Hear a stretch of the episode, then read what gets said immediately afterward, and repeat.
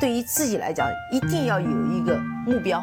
一个企业，它真的要对什么人负责任？嗯，要对社会负责任，嗯，对员工负责任，对股民负责任。这个三个责任，一个国家的发展，实体经济是永远是是顶梁柱。各位好啊，给你一个真实生动的格力电器，我们给的比你要的多。自从上周啊，我给大家出了一个小小的问答题，就是格力现在所有的风险是什么？那么很多。听友呢，听完这期节目之后呢，非常非常踊跃的在后台以及我的微信给我留言。首先感谢各位的捧场，那很多留言也看得出来是持有格力很多年的投资者，很多的回馈呢也有很很好的见地啊。那我们就把节目后台的留言，首先给大家做一个归纳和整理。那我呢，先把大家的观点念出来，然后呢，我再用我的方式来讲一下对这个大家所提出来的风险我的理解，好吧？那今天反正我就先独自的霸占这个麦克风了啊！首先念一个我最喜欢的答案，他说：“格力啊，现在未来所面临的风险呢，主要有。”以后的手机啊，都具备空调功能。外星人的入侵，全球气候变冷，核战争，小行星撞击地球，发生瘟疫，附近呢有超新星的爆发，电价上涨，安调安装空调事故频发，格力的品牌被山寨。这个我是觉得脑洞最大的一个答案，我为这个答案和你的脑洞点赞。但是。我不对这些理由做任何的评判，好吧？下面再看一个朋友的，他说股权激励可能会导致管理层有私心。这个事儿啊，我是这么看，就是首先，格力其实多年以来就没有对管理层有更好的这种股权激励的措施。当然，他以前是被国资委。格力集团所持股或者控股的这样一家公司，可能这方面不太方便做。那我觉得从现代的企业管理来看，股权激励是每一个上市公司应该是对整个的业绩，包括对这整个管理层的这种动力和驱动和激发最有效的方式，可能都没有之一啊。当然，我觉得企业文化、领导人啊、强势的这种呃品牌的塑造啊也算，但是最。真金白银、最俗不可耐、最有效果的，直接就看到成效的，就是股权激励。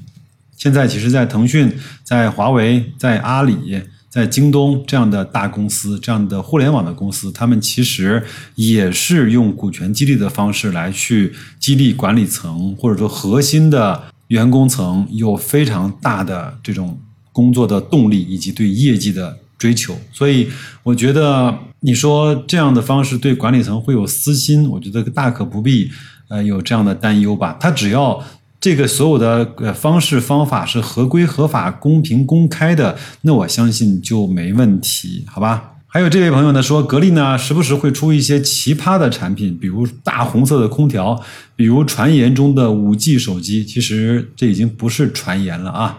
指纹还在后面，目前呢看影响不大，不一定哪个奇葩的产品会当成笑话一样的被传播。是这样，我觉得一个公司啊，特别是呃相对有创造动力的这样一些公司呢，它一定会推出一些被我们所耻笑的产品。我比较了解的 IBM 呢，就有很多这样的很搞怪的产品，包括苹果公司也有很多很失败的产品，对吗？包括你再去看一看华为在几年前在出 Mate 七以前那些所谓的手机给运营商去呃做积分兑换或者套餐选购的那些手机，真的一个比一个奇葩。当然，我觉得格力呢，包括你说的像大红色的空调，我并没有拿到它的销售数据，但是我知道在很多 T 四六的城市，结婚空调甚至是家庭。装修的一个必备的装饰品，大红色的空调象征着结婚，象征着喜庆，象征着玫瑰的绽放。很多人其实还是喜欢的啊。五 G 手机我还没看到，看完看到之后，或或者说我买一个之后，我再给大家做评测，好吧？另外呢，我。家里面其实也有很多格力大宗，包括我我我父母那边也有金鸿的冰箱，我也相对比较仔细的去研究了这些产品的这种特性啊、卖点啊、用料啊、好不好用啊。呃，有的产品还真心不错，有的产品确实是有待提高，好吧？这位朋友叫星落如雨，他说。我觉得格力的风险呢，主要在于第一呢，如何在这个互联网的时代上积极跟上新时代的步伐，改革好新的销售体系，协调好线上线下以及公司和经销商各个方面的利益。第二个呢，格力的法政部投资者关系都不是特别的主动，比如说。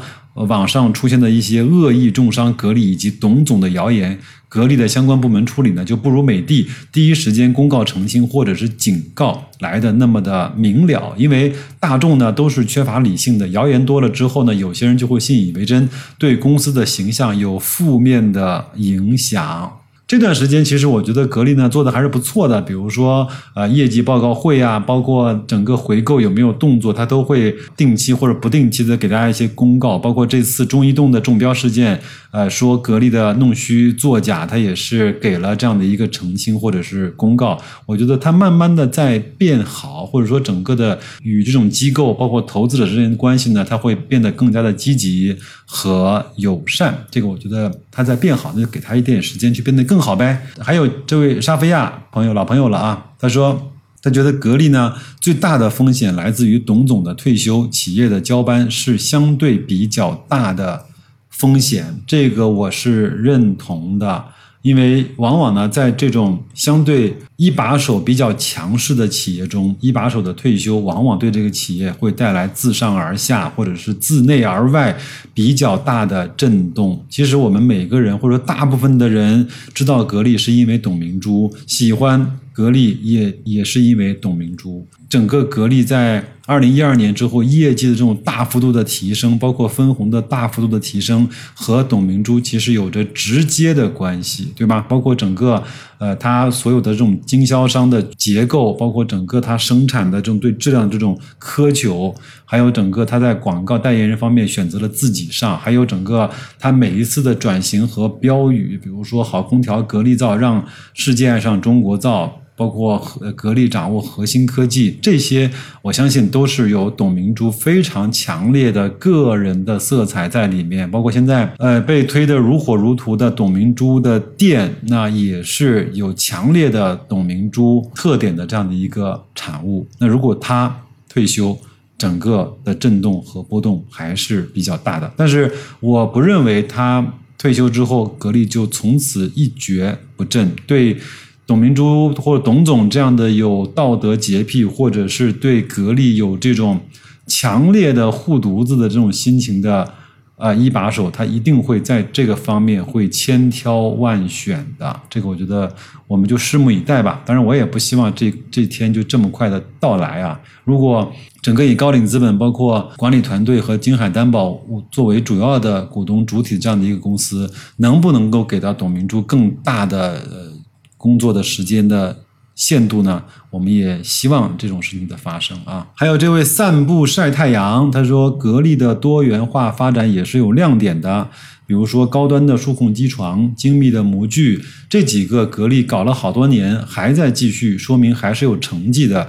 以后如果真的是搞得牛掰了，那真的可不敢想。我觉得，呃，首先不说它这个能够独立的输出，那你想想看，作为一个。呃，几乎是世界上最强大的生产机构。那格力它的这种自动化、它的模具、它的这种电机，甚至它的这种呃精密制造，那一定是在全世界都是领先的嘛。我是一直，包括我个人呢，一直是对这种制造业是有非常非常深厚的感情和推崇。包括我觉得特斯拉，它并不是用科技改造了世界，而是它用它强大的这种机械化生产能力和它。呃，埃隆·马斯克他非常好的创意的这种结合，呃的产物这种产品来改造了世界，来去整个推翻了以前油车几乎所有的逻辑和成本定价，包括它的使用、售前和售后，这种企业它一定是有价值的，对吗？包括嗯，软件公司它其实也是用生产的方式来去改变这个世界，包括苹果。这样的大公司都在用它的方式，更多的用生产和制造的方式来去改造这个世界。那所以我觉得格力这方面一定是不会差的嘛，而且这个这些方面在以前的十几年，未来未来的十几年，一定还是中国最大的优势所在。再来看看波邦业世界啊。他说，格力电器的风险呢是线上销售对线下销售冲击的不确定性。最近呢，董总在亲自做线上的直播带货，销量不错。但是线上销量增加的同时，必然带来对线下销售的冲击，因为市场需求就那么大。格力有向线上转型的趋势，这也是大势所趋。因为空调线下体验和线上没有多大区别，只不过看个外形，也不能够开机体验，线上也能做到。格力以往庞大的线下经销商的门店，可能在线上转型的同时，将变成一个负担。如果以后线下的销量逐渐减少，线下的门店亏损将逐步的关闭。最近大股东之一的经销商啊，持股金海担保的减持公告，可能也是线下经销商撤退的信号。一家之言，只是猜测而已。这个里面，我觉得有些是对的，比如说。呃，现在格力是不是还需要整个这种一级的总代理？因为现在整整个现在互联网的工具，包括呃所有的管理的东呃工具，可以让格力的通过厂商直接管理到下面的三万个终端的门店，包括物流、信息流、资金流，还有这种呃引的这种呃流量，都可以通过互联网的方式直接被格力的工厂去控制。那是不是还需要这么大的一级经销商这样的一个团队呢？也就是金海担保这些人所组成的这种第二大股东呢？这个我也保留我的意见。那如果觉得时代赋予了这个层级它的作用已经结束的时候，那它按照正常的商业逻辑，它就应该退出这个层级，对吧？白老师所服务的公司也是做这种品牌代理的，我们也看到了很多厂商在最近的十年以来一直在力图去减少整个从厂商到消费者端中间所有的链路和环节。它减链路和环节和层级的同时，就是在减少成本，对吧？这个我觉得格力其实也面临一样的问题。第二个呢，呃，其实格力包括董明珠，他其实已经考虑到了线上和线下的这种冲击性和这种互相的排斥性，他尽可能用到他自己的方式。就像我上一期节目讲的一样，就是格力那个直播的节目，它已经是考虑到了线下引流、线上终端直播做转化这样的方式。那我觉得也只有格力在这么庞大的。经销商团队上还愿意去做这样的呃非常系统的这种，就像有点像这种滴灌式的这种工程的转化和转型，那我觉得这个应该对格力应该是给予更多的宽容性和敬佩的。这位呢叫第二层思维啊，他给我发了三条长长的留言，我慢慢的讲给大家听啊。他说：“白老师你好，我认为投资格力最大的风险点在于它只在空调业务或者是家电业务里面打转转，而代表中国更高端制造水平的业务呢，占据不了大头。然后呢，他说你说的这些风险呢，我也看一说一说我的观点。比如说，第一，空调呢到了天花板，他说这个不会，就是整个呃随着家用工业包括基础设施，随着国家加大。”基建投资和进口替代，以及国民的消费升级，空调的天花板说法为之尚早，我同意和认可。第二个呢，空调被美的超越，目前并没有看到在技术上被美的超越的现上现象。但是呢，这几年在销售通路上、电商上上面确实是，呃，格力是落后于美的的。但是呢，在疫情的前后。格力呢，通过直播的销售这样的方式完胜其他的公司，是否能够被美的全面超越，还得关注。但是感觉可能性不大，顶多平起平坐。呃，这个呢，其实在前面几年已经早已形成了在空调方面的寡头的格局。格力老大，美的老二，海尔跟随。那如果他们三个不打架，整个。神仙太平，小鬼也能够吃口饭。我相信，作为寡头已经享受了这个市场上百分之八十几的市场份额的三大家，不会傻到自己把自己丰厚的利润先把它干掉的这种情况。我觉得不会，好吧。第二个呢，第三个呢，小家电的溃败啊，因为。生活家电的溃败。现在看起来呢，格力确实做到了在冰箱、洗衣机、电饭煲、油烟机等生活电器上的小小的差异化。未来呢，能够逐步的抢食其他公司的份额，所以生活的家电溃败是不成立的。这个呢，我保留意见吧，好不好？我觉得格力呢，在其实，在冰洗、冰洗空，包括像这种小家电、厨电方面，其实还是有比较大的上升空间去做的。我觉得应该颤颤发抖的不是美的，而是像九阳、苏泊尔、老板、方太。这样的品牌，他们的护城河，我觉得可能没有那么的深。呃，无无论是像格力、美的这样的公司，还是像小米、华为这样的公司，还是像小熊、摩飞这样的公司，都在用各种各样的方式再去抢夺他们的市场份额。所以，它应该是在角落里战战发抖的。第四，多元化的失败呢不成立。他说。格力所谓的多元化，都是相关业务的多元化，并没有跨界。许多业务呢还处于初期，现在还无法确定一定会成功，或者是一定不成功。但是其中有一部分做成也是非常功德无量的事情，而且这些业务呢相互来看都是关联的，并不能够以利润的多少来去衡量。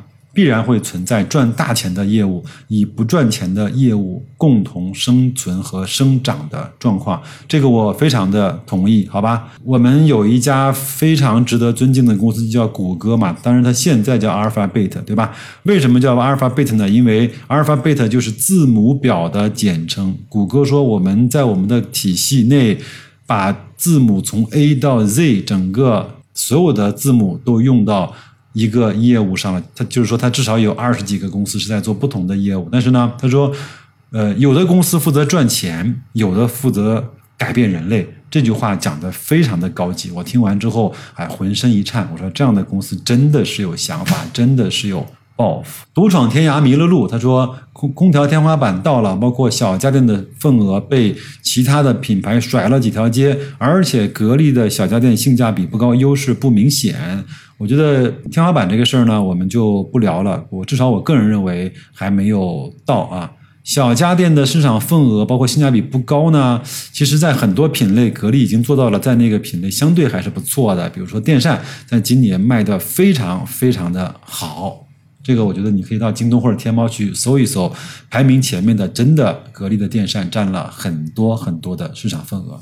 那如果到了冬天，它的取暖器。会不会也卖得很好呢？那如果到了梅雨季节，以以以这种啊压缩机为主要核心部件的这种除湿的机器，会不会也卖得很好呢？我们与我们慢慢的去观察，给他一点时间，拭目以待，好吧？孟范老朋友啊，他说，我个人觉得格力最大的风险是空调业务被美的奥克斯低价蚕低价策略蚕食。作为普通人来说，价格真的是挺重要的因素，而且一般人会觉得美的奥克斯也算是知名品牌了，也有质量保证。好，孟范，那我给你讲一个我认识的一个一个在家电行业经营了多年的人跟我讲了一句话，他说：“为什么在空调市场如此的稳定呢？因为整个空调市场的规矩就是格力这个公司立的。格力说，我有饭吃，你们饿不死；但是你让老子没饭吃，我保证你们饿得瘦骨嶙峋，或者是保证你们扛不下去。”什么意思呢？你可以去比较一下美的和格力这几年的净利率，包括奥克斯的净利率，大概我们大概心里就有数，一定是在个位数的。如果他想用低价来来去侵扰格力的市场的话，那格力只要稍稍的降一下价，这两个公司在这两在空调的业务上基本上就没有钱可赚了，明白吗？所以说，格力对他来说，他并不怕别人的低价策略蚕食。而这些所谓的低价，是格力制定好了规则之后，让老大先吃饱，老二跟老三慢慢的去收一些市场的份额，这样的方式来去进行的。这不是我的话，这是我问了一个非常资深的在家电行业做了很多年的人，他跟我讲的，他的认可的一个道理啊。荣幸一九八三，他说，真正呢去深思的话呢，白老师，你这几个。说的呢都不是格力的风险，非要说一个呢就说说六吧，就是格力的多元化目前没有体现出很好的赚钱效应。然后呢，他觉得疫情期间格力的底子啊，感觉上还是非常深厚的。那么短的时间内就研发出了猎手，立刻成立了医疗器械公司，说明格力的研发能力底蕴非常深，储备的能量很大。但目前看不到明显的盈利能力。其他的冰洗呢和小店的成长呢也很好，但是可能是基数太少的原因，还没有办法增长。为主要的这个增长的动力。至于说智能装备呢，这些都是研发实力的体现，毋庸置疑的强大。但是给投资者的印象就是还不能够转化成格力的业绩增长。另外，格力手机和董总的投资的银龙，给大家格力多元化不好的印象。其实这个他花费的精力和资金非常非常的少，应该对格力呢有一些容错的能力。啊，那荣幸，我非常认可你的这些观点，我们基本上是一样的，好吗？还有孔雀翎，他认为格力最大的风险呢在于不创新，不再斗争下去了，那就是说格力不再董明珠了，对吗？董明珠是一个非常明显的格力的标签啊，这张标签如果不在的话，那格力它整整个企业文化和它赖以生存的。这种核心的发展路径也可能会发生一些变化，这个我也是表示出了我的担忧。好，最后一个速速星海，他说多元化有点担心，显然空调没有高增长了嘛，不成功就只能赚稳定增长和分红的钱，需要比较便宜的买点和确定性的高分红。所以呢，现在价格虽然不算便宜，但是也没有贵到不能够继续持有。在找到新的高增长点之前，不分红确实是挺令人担心的。而且格力已经降低有分红的趋势了，希望能换回多元化突破的高增长吧。财务造假，只要管理层不变就不担心。线上本来就很担心，但是今年在直播之后找到了方向，反而不太担心了。好吧，把我念得累得够呛。这个呢是在节目的后台，大家给我的各种各样的留言，我也是截取了一部分，也感谢各位的热情回馈啊。那我觉得，呃，也基本上我通过大家的这种回馈，把这个事情说的基本上清楚了。那我再来做一点点小的总结啊。第一个呢，董明珠的退休包括离任，一定是一个不确定性的因素，因为他这。这么多年来对格力的这种烙印实在是太深太深了，但我觉得呃不会成大的问题，好吧？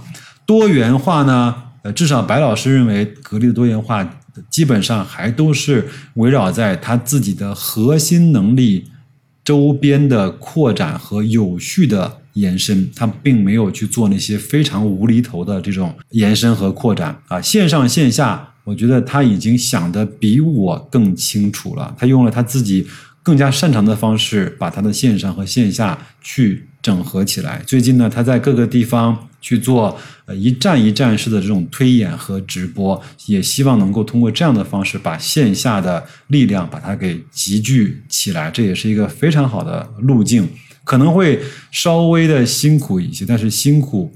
呃，也往往比找不到方向、乱撞乱碰要来的强啊。至于说他其他的一些业务，包括他的小家电，给他点时间嘛，他本身在这方面的能力就是不弱的。那他如果再能够去用用户的体验和用户的思维角度去生产和制造产品，再加上他相对也慢慢越来越驾轻就熟的线上的消费。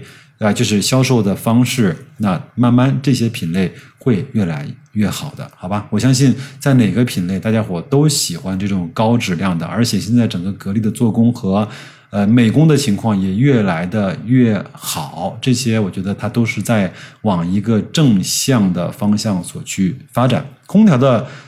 天花板这个我们不聊了。那我觉得一个我我认为它没有到天花板。第二个呢，呃，这种大型的特种的空调，其实对格力来说反倒是一个更好的优势啊。还有这种国产化的产品的替代，往往对这些格力呃这种政治非常正确的采购有更好的帮助啊。还有呢，这种呃国内是一个非常非常大的空调的市场，那我觉得国家如果在后面它会推动一些呃以旧换新啊、家电再次下乡啊、包括升级换代啊、消费提升啊，这些都对格力这个品牌有着不错的帮助啊和和效果的体现，好吧？那我觉得。这期节目我又啰嗦了太多的时间，也希望各位呢能够有耐心的去听一听这个话题。我们聊完之后，至少在二零二零年，我不想再聊了，好吧？那我觉得我们就看一看格力在运行的过程中会碰到哪些问题，他们是怎么化解的，会碰到什么样的机遇，他们是如何把握的，会碰到什么样的波动，那你我是怎么来克服的？行吗？那就这样，祝各位周末愉快，再见。